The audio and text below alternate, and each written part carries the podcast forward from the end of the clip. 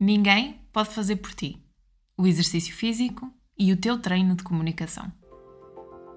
Olá, bem-vindo ao podcast Bem Fala Quem Está de Fora, o podcast que te ajuda a partilhar a tua mensagem com mais confiança e impacto.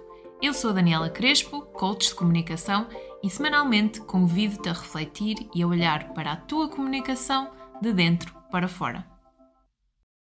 Olá, bem-vindos ao podcast Bem Fala Quem Está de Fora. Hoje estou num local muito especial para mim, desde agosto. Normalmente frequento este local às 7 da manhã, uh, com treinos assim bastante duros.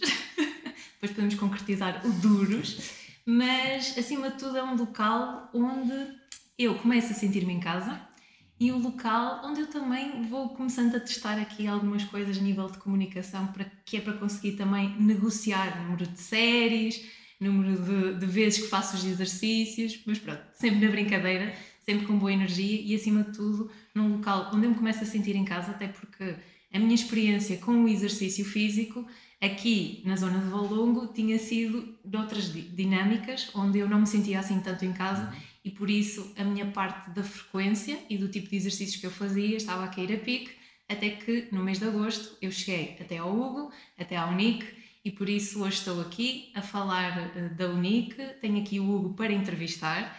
Antes de, de passar a palavra, dizer que ele tem formação em Educação Física e Desporto, é personal trainer de fitness e é fundador da Unique. Olá, Hugo! Ora, viu. Hoje muito confortável aqui mais confortável, menos suados. Um, olha, antes de mais agradecer-te pelo facto de, de, nos teres feito este convite para, para falarmos um pouquinho acerca daquilo que vamos fazendo nós daqui deste lado e integrar isto também um bocadinho com aquilo que é o teu tema de base, que é, que é a comunicação. Um, chuta. Estou de livro aberto, Olha, aberto podemos começar por... Para, para as tuas questões Primeiramente, dizer-te que eu agora, quando fiz a introdução, uh, quando eu comecei a fazer exercício físico aqui, uh, eu fui para um conceito tradicional de ginásio. E aquilo que eu comecei a sentir era falta de acompanhamento, muito o treinar por mim, e isso era muito difícil, mesmo que eu, se, que eu seja disciplinada, e eu isso, tendo a disciplina do exercício e tendo esse compromisso, acabo por conseguir cumprir. No entanto, o que eu sentia era uh, a dificuldade de encontrar um espaço onde eu me sentisse em casa, onde fosse não para massas, não para números, onde se garantisse uma coisa que vocês garantem aqui, que é a qualidade dos treinos e muito esta proximidade. Uh, quando surgiu este conceito? Foi assim idealizado logo desde o início? Como é que, como é que foi estruturado? Olha, isto era um, um projeto que já estava na gaveta há uns anos, é um facto. Um, e de há uns anos também para cá, que enquanto ainda trabalhava noutra, noutras empresas, enquanto diretor de clube, fui percebendo nas entrevistas de retenção que fazíamos, ou seja, as uhum. pessoas quando pediam para cancelar para, para abandonar o, o nosso clube, eh, eram feitas entrevistas de retenção. E uma das principais, ou um dos principais motivos, era exatamente a falta de acompanhamento. Hum, e isso foi-me sempre deixando a pulga atrás da orelha de que forma é que nós podemos colmatar esta, este gap que existe eh, para que as pessoas efetivamente consigam ser mais regulares uhum. no, nos seus treinos. Um, ehm, e depois acabou por se criar aqui um contexto ótimo, um, ehm, mesmo em tempos de pandemia. Um, o que poderia ser, poderia e foi uma adversidade em muitas outras coisas, mas neste contexto acho que foi super, super vantajoso, porque as pessoas na altura também procuravam espaços mais um para um e não uhum. com tanta gente. Um, a malta do exercício físico precisava de continuar a dar treinos, os alunos precisavam de continuar a treinar, portanto, criou-se aqui uma simbiose, uhum. se calhar perfeita, para que o processo pudesse dar, sair da gaveta e vir para cima da mesa. E pronto, foi mais ou menos essa. Surgiu no tempo da pandemia. Surgiu no tempo da pandemia, no uh, surgiu. Uh, portanto, um, em janeiro de 2021, um, nós pusemos o, o, o, projeto a andar, eh, que depois se veio a concretizar em setembro, portanto, com a abertura da empresa, e a partir daí. Okay. Antes de chegarmos ao Unique, vamos falar primeiro de ti, uhum. que ainda não te apresentaste, pelas tuas palavras. Queria saber quem é que é o Hugo e quem é que é o Hugo para além da Unique e para além do exercício físico. O Hugo hum, é pessoa, tenho para mim, ser uma pessoa extremamente simples, ou pelo menos gosto que as pessoas me reconheçam assim. Hum, sou uma pessoa efetivamente que gosta muito de exercício físico, já estou ligado ao exercício físico há muitos anos, hum, mas para além disso existe uma outra vida. Tenho duas, duas crias impecáveis, a Matilde e o Diogo, a Joana, pronto, que, que, formam ali aquele núcleo de base que não, há, que não há como as coisas não funcionarem. Nem sempre foi mar de rosas, hum, mas as coisas, quando se quer, as coisas vão andando e vamos, vamos sempre fazendo por isso. E portanto o Hugo é muito, é muito isto, é uma pessoa de amigo do seu amigo, é uma pessoa que gosta de se divertir, hum, que gosta de ser honesto com as pessoas. Uh, tenho esse, esse princípio, por assim dizer, um, e, e, espero também da mesma forma que as pessoas sejam honestas comigo. E é uma pessoa calma, mesmo até também, a também. dizer para aumentar o número de vezes e as séries e o peso. É, isso, isso, fui, isso fui mudando também com, com o tempo. Uh, já houve alturas em que era um bocadinho diferente e se calhar a vida vai nos ensinando outras uhum. formas de estar e acho que é mais por aí. Uhum. E quando é que o exercício físico surge aqui na tua vida? Surge desde muito cedo? Foi algo mais tarde? Foi naquele processo de decisão? O que é que eu vou fazer da vida? E aqui surge o exercício? Como é que foi? O, exercício surge muito cedo. Eu, eu, eu lembro-me que comecei a fazer natação. Um, na altura em Samamed com o meu pai, talvez com 3 ou 4 anos. E nadei talvez até 10, 11 anos. Um, aos 8 uh, eh, foi-me diagnosticado diabetes e isso veio uh, trazer ali um, um senão relativamente ao exercício físico. Sabemos que o exercício físico é um, tem um peso determinante na gestão da glicemia e, portanto, enquanto estava na natação com o meu pai, as coisas estavam controladas, por assim dizer, mas também nunca, não sei se calhar por receio ou por, um, por saber pouco da doença também na altura. Uhum. Um, Isto já foi há quantos anos? Foi há 30 anos. Portanto, okay. eu tinha 8, tenho 38. Um, e se calhar não me foram dadas tantas oportunidades para experienciar outras coisas. não sei se é aqui um, um sentimento que ficou cá dentro, mas que só veio a despertar mais tarde, quando eu tinha 18 anos e comecei, opa, ok, agora já sou mais autónomo, já posso pensar pela minha cabeça, tenho outras responsabilidades.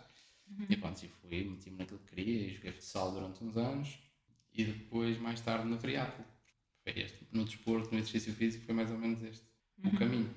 E como é que sentes que hum, lá atrás, quando te surge esta questão da diabetes, uhum. uh, o que, é que tu, que é que tu sentiste em relação à forma como tu vias o exercício físico? Porque depois houve aí algumas situações em que foi desafiante, mas depois com 18 anos e com aquilo que tu sabias, o que é que tu sentiste em que te podia, uh, o que é que tu sentiste que era necessário procurar para conseguires contornar? Olha, acima de tudo, um, a maturidade que vamos ganhando face, às experiências que vamos, vamos vivendo efetivamente o período da puberdade respeito à diabetes leva a que haja muitas flutuações da glicemia. É mais difícil essa, essa gestão.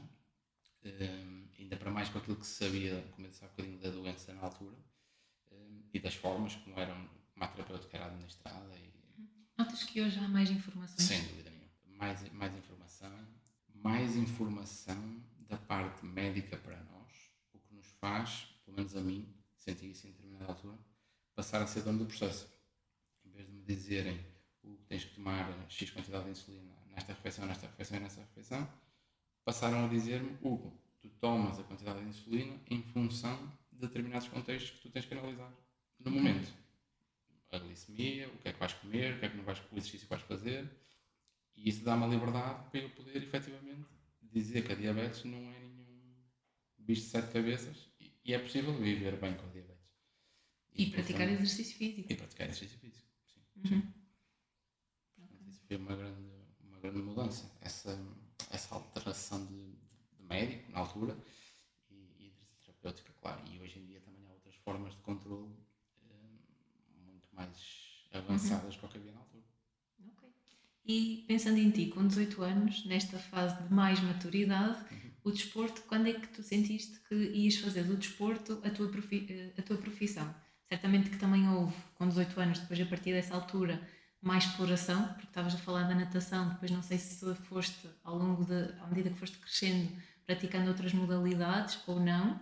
Uh, como é que foi depois dessa transição para é do desporto que eu vou fazer a minha profissão, é isto que me faz sentido? Um, eu acho que isso começou na verdade um bocadinho mais cedo, talvez no tempo do secundário. Um, tive essa, esse caminho mais ou menos iluminado. Um, tanto é que no meu décimo primeiro já escolhi uma área, a área das ciências, eh, que me permitia estar ligado ao desporto e, desde, acho que desde cedo, talvez dos 14, comecei a perceber, ok, o caminho há de ser por aqui. E depois, claro que hoje em dia há muitas especificações que se podem ter e, claro, essas especificações mais, com mais detalhe foram feitas à medida que o tempo anda. Uhum. E pensando aqui em exercício físico, há muito esta ideia de é, é preciso motivar a questão do compromisso, como tu falavas no início. O que é que tu sentes que ajuda a manter este compromisso por parte das pessoas, a elas sentirem-se motivadas? Como é que tu vês? Olha, acima de tudo, eu acho que cada pessoa tem que ter uma, uma coisa extremamente importante, que é um, um sonho, um objetivo. Um...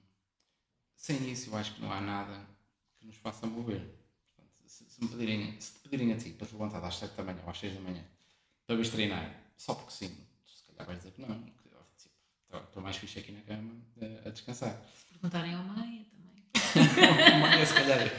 Temos que chamar a atenção, que é para ver se Eu diria que a presença de um objetivo é, é fundamental. E eu, e, e eu, tenho muito isso para mim. Eu, eu, preciso de objetivos para treinar. Se não tiver um objetivo, eu vou andar para a barriga, vou vou arranjar uma desculpa aqui, uma desculpa ali, mesmo sendo da área, eh, a expressão em cada feira de pau às vezes aplica-se bem. Eh, mas sem dúvida que ter um objetivo diria que é o primeiro passo para que as pessoas possam andar motivadas. Uhum. Porque é o propósito. Portanto, a pessoa vai se mover em função daquilo. Okay. Mais motivada ou menos. E sentes durante... que as pessoas têm delineados os objetivos quando te procuram? Ou é algo que, ok, eh, fui ao médico, preciso começar a mexer-me, ou sinto que não estou bem. Eh, sentes que é mais este gatilho ou por iniciativa própria já começam a ter mais estrutura? Eu acho que os tempos foram mudando e hoje em dia as pessoas, se calhar antigamente as pessoas faziam exercício físico muito pela questão do médico andar, de, aconselhar, porque era bem para a saúde e tudo mais. Hoje em dia, e as redes sociais vieram também trazer essa, essa mudança, que é a busca do corpo perfeito. Uhum. Um, sabe muito bem, ou eu não sei muito bem o que é que é o corpo perfeito, porque cada um é único, passado aqui a, a redundância. Um, mas na verdade, acho que é muito isso. Acho que é estas, estas mudanças fizeram com que as pessoas tivessem a necessidade, ok, melhorar a saúde é importante, uhum. ter, ter a questão do, do, do peso controlado é, é relevante, mas depois têm sempre aquele objetivo de perder aqui esta gordurinha, ter mais condição física, ser capaz de fazer as tarefas do dia a dia com mais, com mais à vontade e com mais fluidez. Portanto, quando as pessoas nos procuram, já vem muito nessa base. Uhum. Já perceberam o que é que começam a perder pelo facto de não estarem tão condicionados e então querem, não querem continuar a perder e, e, e a procura surge muito nesse sentido. Uhum.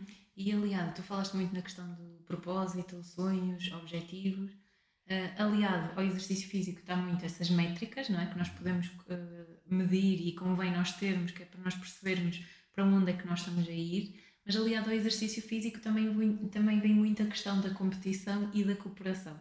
Eu sei que também já participaste em provas uhum. já, de competição, por isso, como é que tu olhas eh, para a palavra competição e relacionado aqui com o exercício físico e com fazendo paralelismo para a tua vida e para aquilo que que tu consideras é, mais pertinente? A pergunta é top, porque tanto a competição como a cooperação ditaram ou andaram quase mãos dadas na minha vida. Um, efetivamente, na altura do triatlo competia eh, e ainda foram uns anos largos. Só antes de avançares, para quem nos está a ouvir pode não saber o que é, que é um triatlo. Podes só concretizar. Claro, o triatlo é, é um, um desporto que agrega três disciplinas: a questão da natação, do ciclismo e da corrida, com provas de diferentes distâncias, desde o Super Sprint, que é mais pequenininha, até o Ironman, que é aquela que é mais, que é mais conhecida. Um, e, e, quando te digo que, que o desporto um, trouxe estas duas palavras muito de mãos dadas, foi exatamente isso. Foi eu, quando eu jogava futsal, e, efetivamente havia muita competição. Competição não só entre equipas, rivais, adversários, um, mas até dentro da mesma equipa. E isso fazia-me um bocado de confusão, que era eu ter que lutar com alguém da minha equipa para ganhar um lugar. Quando eu experimentei o triatlo, eu comecei a perceber que, mesmo apesar de ser um exercício ou um desporto maioritariamente individual, havia maior cooperação do que num desporto coletivo para o futsal. Uhum. E cooperação eh, em que sentido? No aspecto de eu ir a correr e em determinados momentos da prova nós passamos sempre. Está sempre tudo a correr bem até correr mal. E portanto, quando corre menos bem, ter sempre algum adversário prestes a ajudar-te. Olha, precisas de um gel, precisas de uma barra, precisas de comer alguma coisa, precisas. E esta relação de, de cooperação entre adversários, até, uhum. foi uma cena que me cativou imenso. E portanto não hesitei em, em mudar e, e pronto. E nunca fui um super atleta de triatlo, mas, mas a competição no triatlo era sempre mais comigo até do que com os outros. Uhum. Eh, de fazer melhor hoje do que eu fiz no, na prova Pois, ia-te perguntar como é que era a tua comunicação quando tu estavas a preparar uma prova, porque certamente deves ter tido aí alguns debates contigo próprio à medida que estás a planear e até depois, antes, durante e pós, acredito que, que haja. Sim, a, a, prova que mais marcou, sem dúvida, foi o, foi o Ironman, quando, quando fiz em 2015. E aí eh, houve tempo para planear, para preparar, para executar foram vários os sentimentos que fui tendo e, e, a própria comunicação para comigo ao longo de um ano, um ano e meio de, de treinos. Isso foi a preparação, um ano e meio? Sim, sim. Um ano e três meses, talvez. Uhum. Portanto, eu inscrevi-me, uh, lá está, precisava do objetivo, inscrevi-me, paguei a inscrição um ano antes. Ok, já está lá o dinheiro, agora tenho que cumprir, agora tenho que cumprir essa parte. Uh, e foi assim. E em muitos momentos a comunicação para mim foi que é que eu estou aqui a fazer?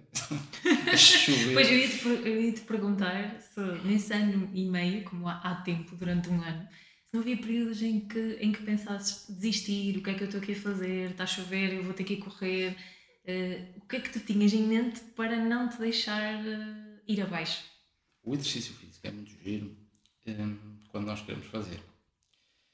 Quando ele vira profissão, é como as outras todas ou então quando não sendo profissão, mas, mas quando tu tens um objetivo que queres efetivamente cumprir, uhum. mesmo que não te apeteça, há a disciplina que te empurra para, para o fazeres. E muitas vezes foi à chuva, e muitas vezes foi às 6 da manhã, e muitas vezes foi daqui para paredes de coura de bicicleta, enquanto a Joana ia de carros miúdos, e portanto tudo isso em prol daquilo que, é um, que era um objetivo. E, para muitos hei de ser mais um tolo. para mim acho que fez sentido na altura. O que é que se aprende? Olha, aprende Numa prova dessas? Aprende-se muita coisa. Aprende-se um, a conhecer o teu corpo. Mais no período de, de, treino, claro, desse ano. Conheces o teu corpo como, como nunca. Um, aprendes a saber gerir o teu esforço.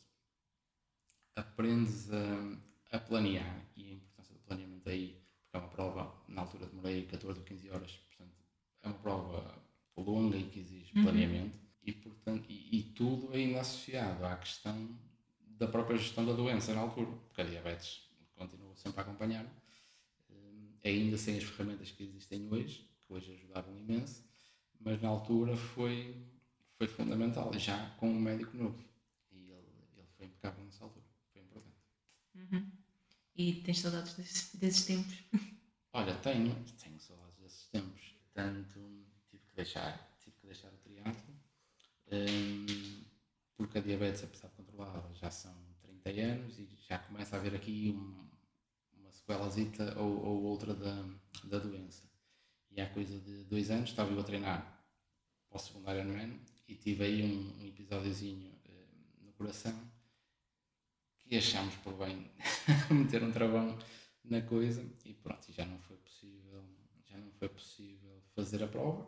uhum. mas também me ensinou a redefinir objetivos, coisa que, que acho que foi muito importante. Na altura, quando eu tive que deixar em, numa determinada fase de correr, caminhar não era opção. Tipo, caminhar não é treino.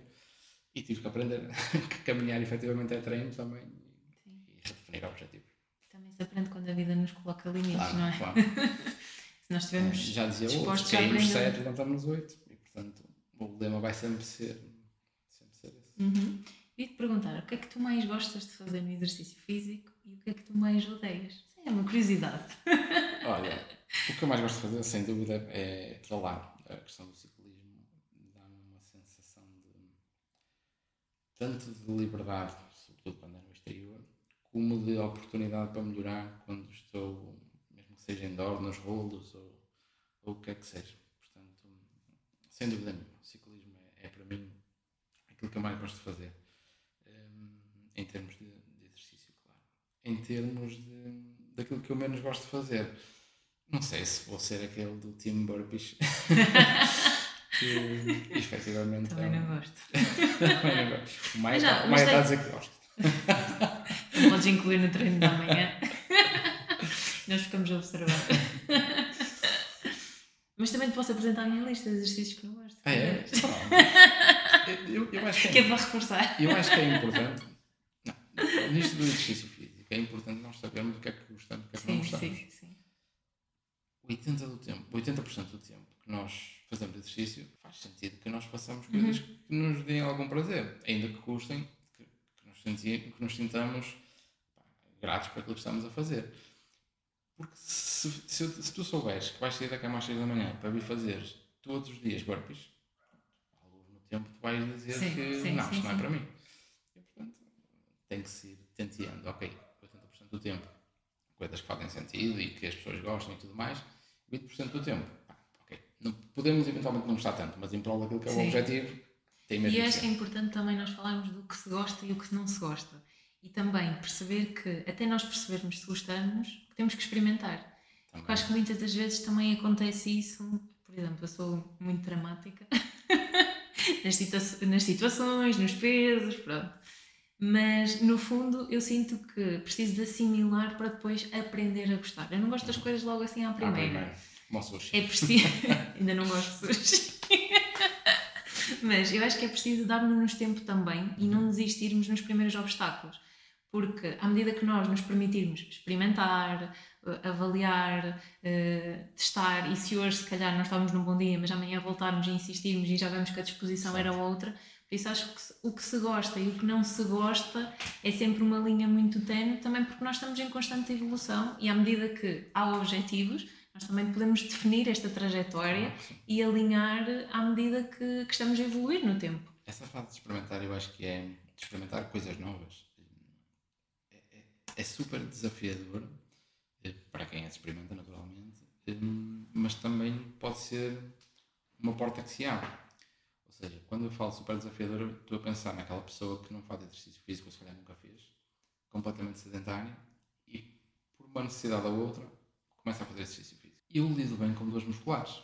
Uhum. Conheço a dor, sei, até me dá algum gozo tirar algumas dores musculares, mas tenho para mim que deve ser um para aquela pessoa que está a iniciar passar por esse processo de, de dores musculares.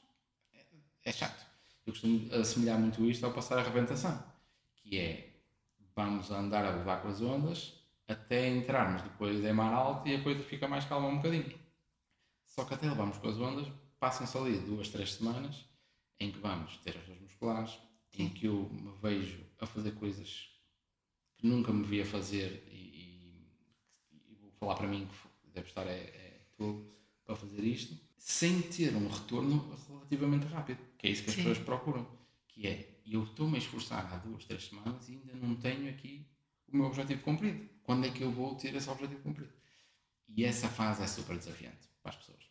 Sim. A partir do momento em que elas conseguem, fim de 3, 4, 5, 6 meses, entrar em mar alto, por assim dizer, okay, uhum. já estão habituadas a fazer exercício físico, as coisas já fluir, já começam a perceber as sensações que o exercício físico tem nelas. Sim. E depois a, partir daí. E depois a partir daí, ok, propor novos desafios para que a pessoa se readapte e possa continuar a evoluir. Uhum. E tu, como já tens alguma experiência a nível de, de desporto, tu notas que hoje as pessoas que te procuram uh, querem as coisas mais depressa do que há uns anos atrás? Ou notas que, que não houve mudanças nesse sentido?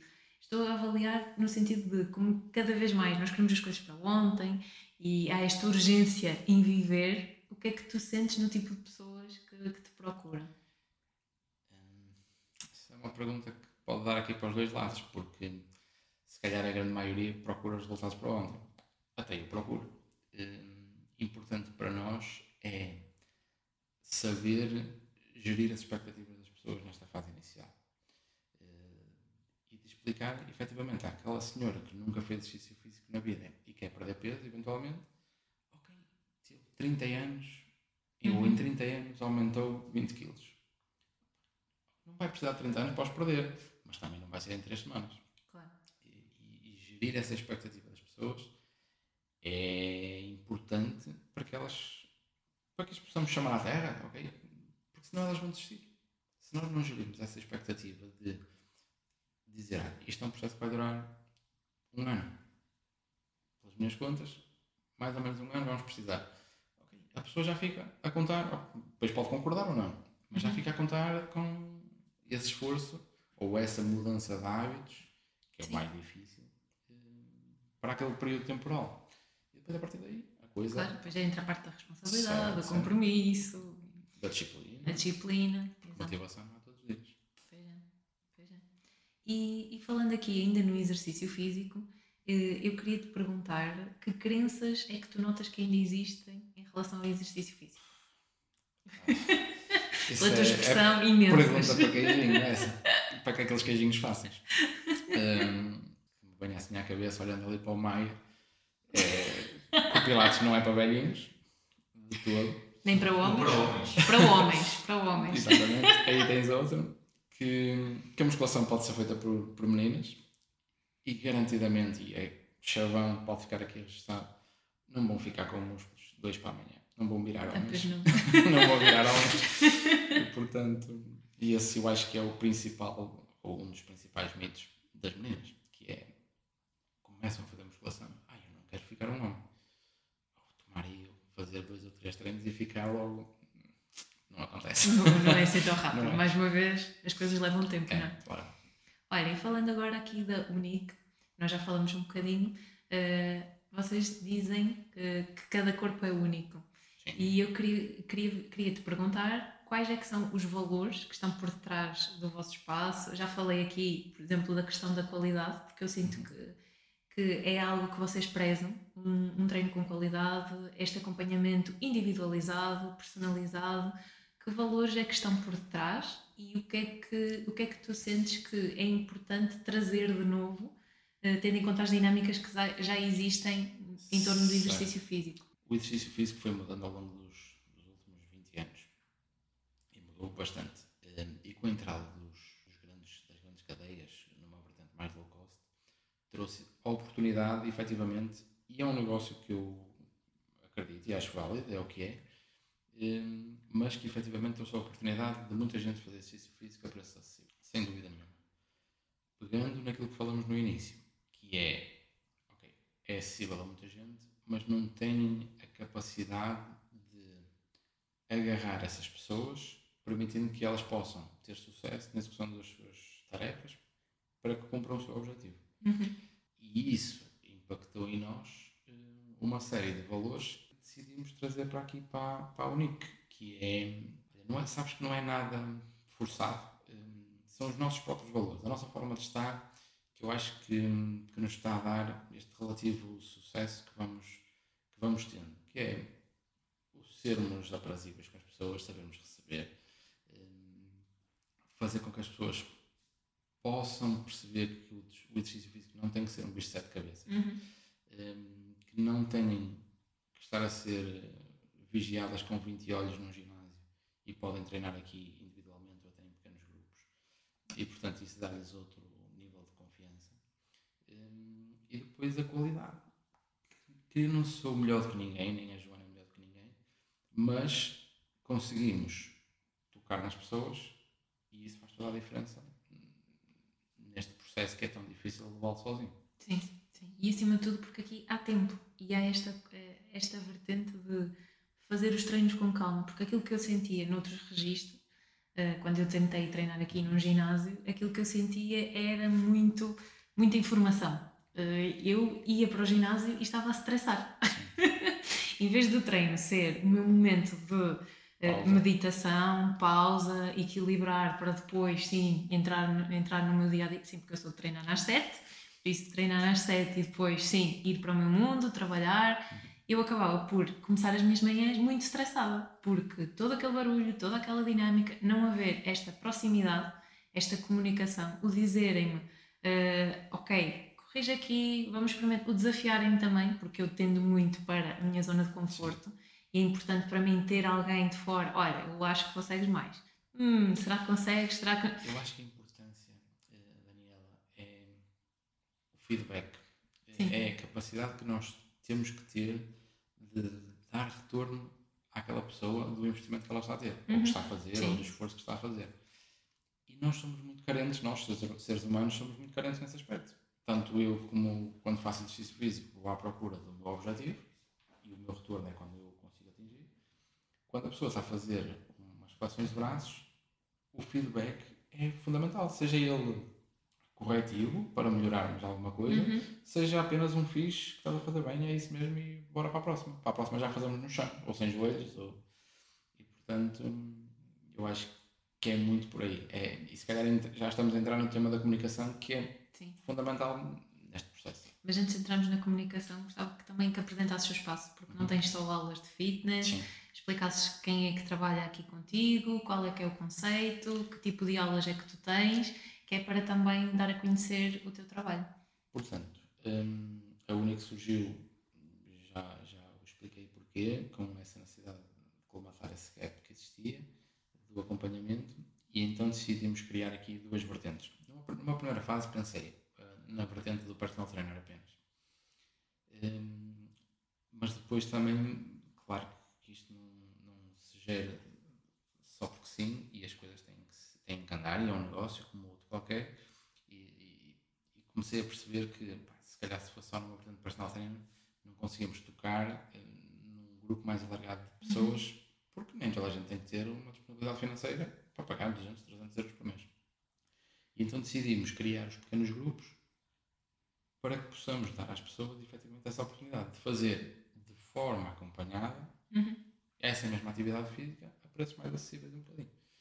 Eh, e tanto na vertente do fitness aqui como na acho que temos vindo a conseguir ajudar, ajudar as pessoas, que é sem dúvida aquilo que foi o nosso propósito no início. Pode parecer um bocadinho clichê eh, montar um negócio a dizer que o meu objetivo é ajudar as pessoas. É, na verdade, claro. O objetivo também é o, o retorno. Claro que sim. Uh, mentiria se, se dissesse o contrário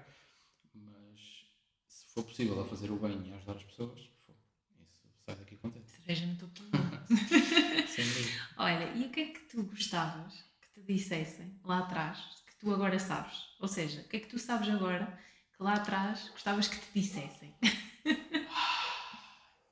Isso é uma pergunta que pode ter aqui várias interpretações. Olha, eu, tive, eu tenho que assumir que tive uma escola que me deu muitas, muitos skills para, para poder ter hoje o estúdio que temos. Que foi a Solinka na altura, trabalhei lá 12 anos hum, e tanto na operação como instrutor, como personal trainer, como depois na área da gestão, hum, fui eh, ficando cada vez mais enriquecido para que hoje em dia possa estar no terreno e ao mesmo tempo ter essa uhum. parte da gestão do nosso negócio acho que me foi dito lá atrás. Uh, hoje em dia, um, ehm, sabes que, e deixa-me um bocadinho de mágoa isto que estou a dizer, sinto que as pessoas que eu achava, ou muitas delas, muitas, que eu achava que até estavam connosco, um, ehm, deixaram de estar, não sei porquê, porque não sei se, se é por nos verem tentar construir alguma coisa da nossa vida ou E portanto acho que foi também um bocadinho um abre-olhos e que se me tivessem dito mais cedo, se calhar hoje fazia de forma diferente. Às vezes é difícil nós percebermos quem é que nos acompanha quando nós temos É. sucesso. Eh, E coisas tão simples, nesta semana falei disso, eh, numa conversa atrás, que é pá, pessoas que nos dávamos extremamente bem, nunca vieram aqui ao estúdio a ver. Pá, já os convidei, anda cá a ver, anda cá a tomar um café. E isso deixa-me um bocadinho de mágoa. eh, Mas também, por outro lado, ajudou-me a perceber quem efetivamente são os meus amigos. E, portanto, E quem está verdadeiramente sim, agora, sim, não é? sim. Olha, falando do Nico, não sei se queres acrescentar aqui mais algum ponto. Acho que não, acho que a essência, a essência é esta, é dedicar-nos às pessoas, efetivamente, eh, ajudá-las a que elas consigam atingir os seus objetivos. Hum, E, portanto, acho que se nós conseguirmos isso, fico, fico super feliz. Consegue? Sim. Primeira, primeira Sim, quer dizer, E em segundo, ali no backstage, o editor também treina às sete a muito custo, não é? Olha, falando aqui ainda da Unique e do ambiente acolhedor que vocês criam, e falando agora na área da comunicação, hum, como é que se cria, na tua ótica, este ambiente acolhedor? Tu falavas já há bocado de um ponto muito importante que era a questão de haver um feedback. O feedback Sim. aproxima. Claro que também temos de ter em atenção o tipo de feedback que é dado e a forma como nós estamos a dar. Que eu sinto que isso também, mediante as pessoas, não sendo todas iguais e sendo todas únicas, também a forma delas receberem a comunicação também acaba por ser diferente. Hum, este é um dos pontos, feedback. O que é que tu sentes que, que é importante para este ambiente acolhedor? E depois, na segunda parte, falamos desta questão do feedback. Como é que tu ajustas a tua comunicação às diferentes pessoas que treinam? Já pensaste sobre isso, como é que é feito essa, eh, esse ajuste e o que é que tu sentes que resulta? olha, se calhar pegando já aqui na última, eu acho que é importante nós sermos um bocadinho camaleões eh, e efetivamente nos adaptarmos à pessoa que temos à frente. Há pessoas, tu falavas aqui há uns dias, nós até brincamos com, com o DISC, Ah, sim. com o perfil de cada, de cada um de nós. Eh, E tu tens pessoas que são mais diretivas, outras que são mais interativas, outras que são mais cautelosas. E, e- e isso aprendi há 15 anos atrás, quando comecei a fazer avaliações físicas. Nós tínhamos que nos adaptar à pessoa que tínhamos à frente. Se eu, se eu tivesse. Eu, quando tenho uma pessoa a tentar me vender uma coisa a, a mil a hora, esquece. Não vai resulta para ti, pois não. sou a pessoa mais tranquila à face da terra. E portanto, ter esta, termos esta, ou espero eu conseguir, dentro daquilo que são as nossas capacidades, de ser um bocadinho camaleão e adaptar-me às pessoas, eu acho que é, acho que é muito por aí. que- que o- o feedback depois pode ser melhor entendido daquele lado. E aqui, para além do feedback, o que é que tu sentes que resulta para este am- ambiente acolhedor, a nível de comunicação? Olha, sabes que em tempos hum, eu, eu tenho que assumir. É uma coisa que eu era um bicho do mato, autêntico, no que diz respeito à, à comunicação. Super introvertido, hum, falava muito pouco. E entretanto Identifico-me com essa história. fui, fui-me posto à prova hum, eh, começar a fazer formação nas aulas de grupo, na altura de, de RPM, das bicicletas. Ah, ok, vamos, vamos experimentar, é um E desafio. tinhas que falar alto, muito Yeah. efusivo, não é? E, certo. E essa eu, eu tenho filmado. A primeira aula que, que dei foi um tormento. Eu quando vi aquele vídeo, eu achava que eu estava sempre a falar. Ou aquela necessidade de ter que estar sempre a falar para motivar as pessoas. E depois eu acho que quando, só que a percepção que eu tinha quando estava em cima da bicicleta era já eu estou calado há rodo de tempo. Eu tinha que estar sempre a debitar. E na verdade, eu, eu, eu não tinha esses skills. E fui, ao longo de muitas, muitas, muitas experiências, muitas aulas, ganhando essa capacidade de falar para 30, 40, 50 pessoas. Hum, e hoje em dia sinto-me muito mais capaz, ainda adaptado ao meu perfil, mas sou capaz de falar para 50 pessoas ou 100 pessoas e estar mais ou menos tranquilo. Tipo, Isso deve ser um desgaste de energia. Essas aulas, principalmente, lá está, para quem tem um perfil mais calmo, mais tranquilizador. Não quer dizer que não o faças, mas se calhar é uma área mais de desconforto. Estás sempre ali a falar, não? transformava. Sim. Eh, E acho que, que a necessidade aguça o engenho. Acho que isso é, é muito verdade. E portanto, se, se custa, pá, custa, custa porque tu tens N de cenas técnicas para te preocupares, N de interações que é suposto fazermos com as pessoas, sejam elas correções ou motivacionais ou o que quer que seja, e depois ainda, se, se não tiveres aquilo que é a ferramenta que te vai permitir chegar às pessoas, torna as coisas mais difíceis. E portanto eu tinha um, um, um colega, que era o Tony, que, que me disse uma vez e nunca mais me esquece. A aula da RPM, no caso, tu ganhas a turma na primeira música. E eu na primeira música. é. Os primeiros dois minutos tu tens que estar tranquilo e comunicar com as pessoas. Se tu comunicares com as pessoas, as pessoas vão passar uma hora a pedalar, olhar para ti se tu não comunicares, se tu não fores interativo, se não fores empático com as pessoas, as pessoas vão passar uma hora a pedalar, olhar para o chão. E essa cena marcou-me. Marcou-me, quer dizer, chamou, faz sentido. Sim. E portanto tive que dar à perna para conseguir agarrar as pessoas em, em dois minutos. E, portanto, lá está, a importância da comunicação e de nós nos moldarmos, tendo em conta também a nossa audiência, não é? Sim, sim, sim. E ao contexto onde nós acabamos por estar. Claro. Ia te perguntar, desafios de comunicação hoje em dia. Que desafios é que tu sentes que tens? Tens, não tenho, tens? Tenho, acho que, fui, acho que tenho vindo a, a melhorar de forma inconsciente, se calhar. Hum, porque nunca desenvolvi nada que efetivamente me obrigasse. Não, agora vai ter, vou ter que melhorar. Mentia se dissesse isso. Mas efetivamente acho que é uma lacuna que tenho e que hum, tenho vindo a melhorar aos pouquinhos. Que é ser mais, a capacidade de ser mais assertivo comunicação. Um, às vezes por receios ou porque não quero ferir este ou aquele e se calhar não sou tão assertivo como deveria. Mas depois também tenho uma escola em casa que, que a Joana me, me alinha ali as, as coisas, porque ela é muito mais assertiva do que eu e portanto vou vendo também um bocadinho desse, uhum. dessa forma de estar dela e dessa forma dela comunicar. Já que eu sinto a tua assertividade. Sim. Sente, sinto.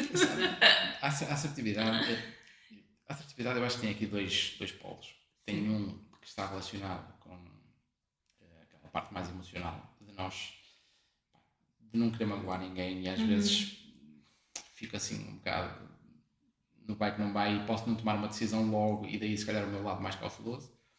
Um, mas depois também tem o lado que é da segurança. Se tu sabes o que estás a fazer, não te vais limitar e vais dizer, pá, uhum. é assim que se faz, é, assim, porque não há outra forma, estás tão seguro daquilo, que aquilo é assim, que não há outra forma de explicar a não ser de forma assertiva. E portanto, acho que aqui é essa, ah, nessa palavra. Polos, sim, sim. Sim, sim, Mas eu sinto a assertividade para aumentar de peso, principalmente. E eu tento sempre ali contornar. Claro. Não, mas algo que eu estou a aprender aqui é que sim, é mesmo uh, algo que eu estou a aprender aqui é o limite, porque eu tenho, e, e, acho que é interessante também partilhar esta minha postura e posição enquanto aluna, uh, que é esta dificuldade em. Como eu sou cautelosa, tranquila, uhum. Então eu acabo por não compreender bem, ou seja, eu fico sempre abaixo, eu tento sempre ficar ali abaixo do meu limite. Eu não sei qual Sim. é o meu limite. Até eu dizia-te na aula de ontem, não sei, não sei qual é que é o meu limite. Na verdade, eu acho que nós não sabemos. Na verdade, o, o a não ser numa situação de sobrevivência, eu acho que nós nunca vamos saber qual é o real limite.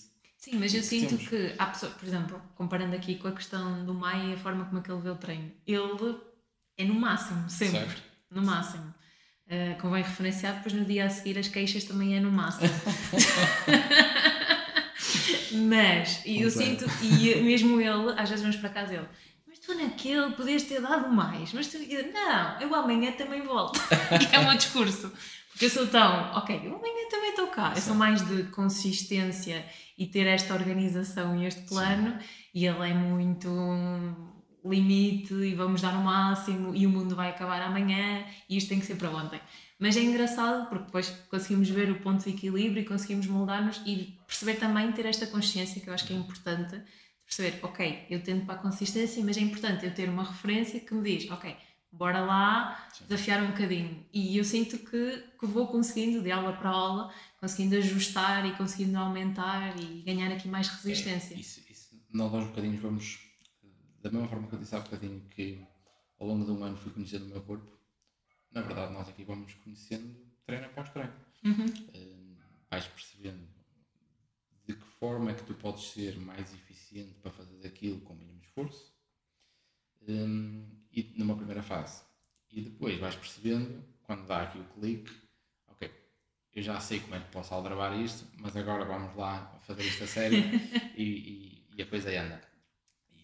E, essa é a grande diferença que eu costumo dizer muito que é, eu posso ter um mesmo plano de treino que vai ter resultados diferentes numa pessoa e noutra em função da entrega que ela tiver.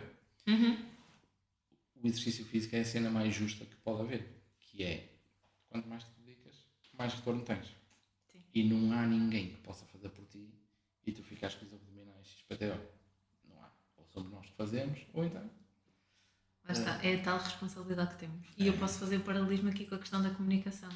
Porque muitas das vezes, quando nós sentimos, ah, aquela pessoa não me compreende, aquela pessoa não me ouve, eu faço muito esta analogia, mas será que tu estás a ouvir? Será que tu estás a compreender? Porque muitas das vezes também assumimos responsabilidades em outras pessoas, em, em causas externas, e muitas das vezes nós temos este, esta responsabilidade e este poder que é nosso de, ok, eu tenho que fazer isto por mim para eu conseguir alcançar os meus objetivos, alcançar os meus resultados e ter, eh, ter em função aqui a parte do meu propósito e aquilo é que quero alcançar. É, é, é tu perceberes, tu vais ser tanto melhor quando tu te conheceres.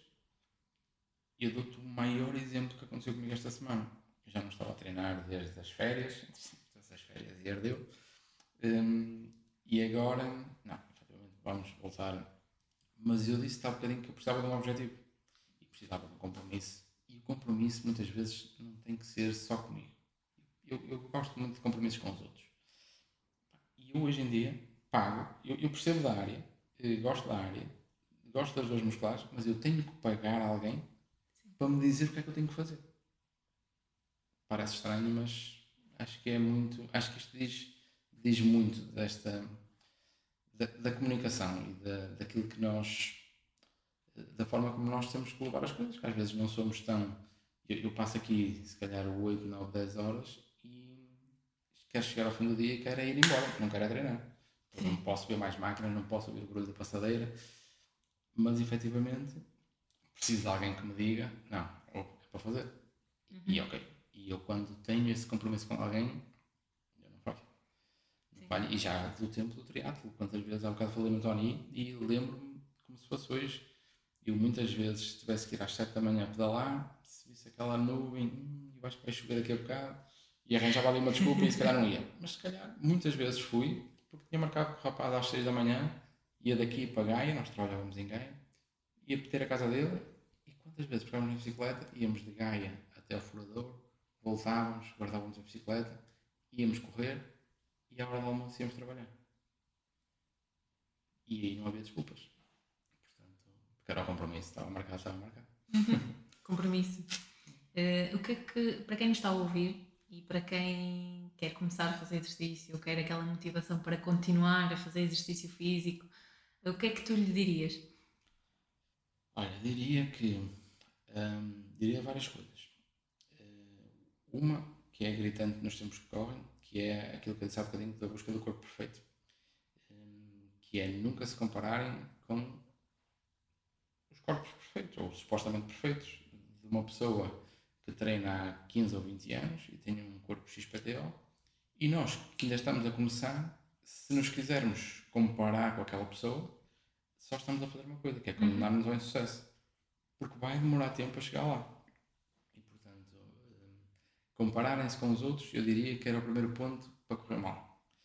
Hum, Compararmos-nos connosco, eu acho que é o primeiro ponto para correr bem. Que é nós termos que ser francos e fazer a pergunta para nós mesmos: hoje eu sou uma pessoa ativa ou não? O que é que eu consigo ser mais produtivo ao fazer exercício físico? O que é que eu deixei de conseguir fazer por não o fazer?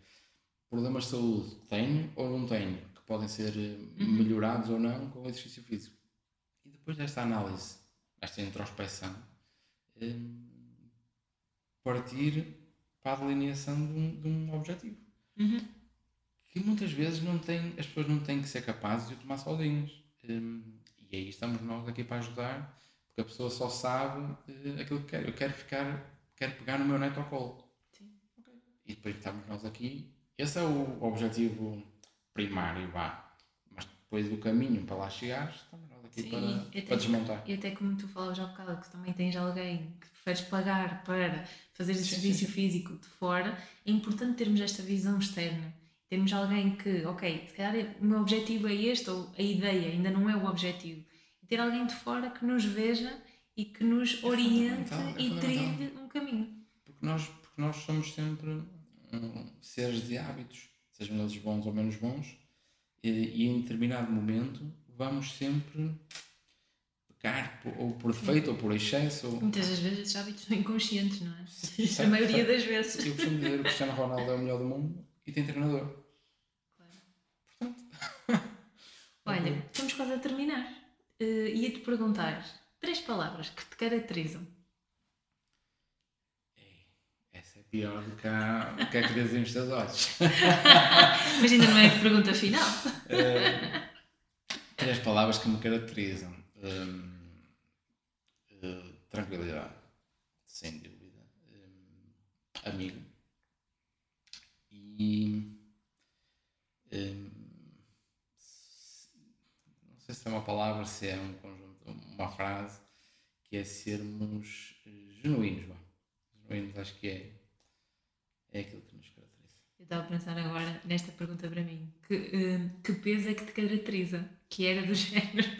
Eu acho que para ti, uh, aquilo que te caracteriza é sempre aquele desafio de ah, tu consegues mais um bocadinho. Experimenta um peso a seguir. é, acho que é porque é, é, é o caminho lógico da Sim. evolução. Uhum que é eu hoje consegui fazer 10 repetições com X carga, daqui por 15 dias, mantendo a consistência, a disciplina nos treinos, tu já vais conseguir fazer com a mesma carga 12 repetições.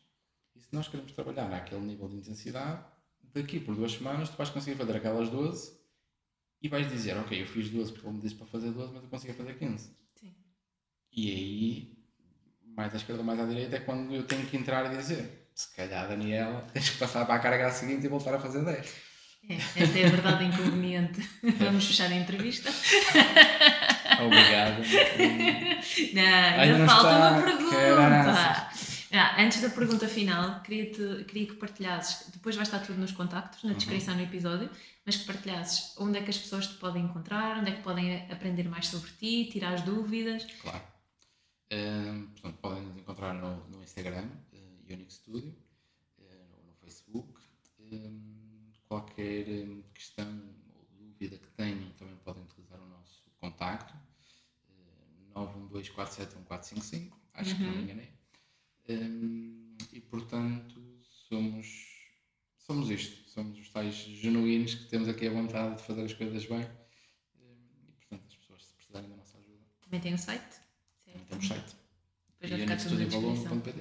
Uhum. E agora é que sim, é que é a pergunta final. Eu não sei se tu sabes qual é. Estou à espera, chuto. Imagina que estás de fora a ver a tua comunicação, o que é que tu tens a dizer sobre ti? Ah, o que é que eu tenho a dizer sobre mim? Um, se calhar tenho a dizer que, que tenho coisas muito interessantes, sim, eh, que é essa capacidade de nos relacionarmos com as pessoas mas se calhar também aquilo que disse há bocadinho, que é aquilo que eu sinto, que é falta de assertividade e que às vezes poderia ser mais namoros com aquela, com aquela situação em específico, não tem que ser nenhuma hoje em dia, eh, que permite efetivamente potenciar os outros e fazer as coisas andar. Estás no caminho. Olha, obrigada, obrigada por me receberes aqui na tua casa e fazeres desta casa também a nossa casa às 7 da manhã. Tem sido um gosto este, este processo de treinarmos os dois às 7 da manhã e, e será para continuar. Tens de comprar camisas é... já está a ficar justo. Até posso. é aquela manga cabeada. cabeada, não é? Vai ser, eu já, eu já disse e até posso partilhar aqui que eu disse que ia oferecer ao Maia a, a camisa cabeada com a fotografia dele no elevador às 7 da manhã. Aquela emoção de bora treinar. Mas ele já acorda por ele, mais motivado para vir. Já, No início foi mais difícil. É a arrebentação. Agora já vai em mar alto. É todo um processo, todo um processo. Já estamos em mar alto, obrigada. É Eu que agradeço. E até uma próxima, que é até amanhã às 7. Chegamos ao fim de mais um episódio do podcast Bem Fala Quem Está de Fora. Convido-te a conversar comigo através do Instagram danielacrespo.pt. Lembra-te que a comunicação é treino e parte sempre de ti.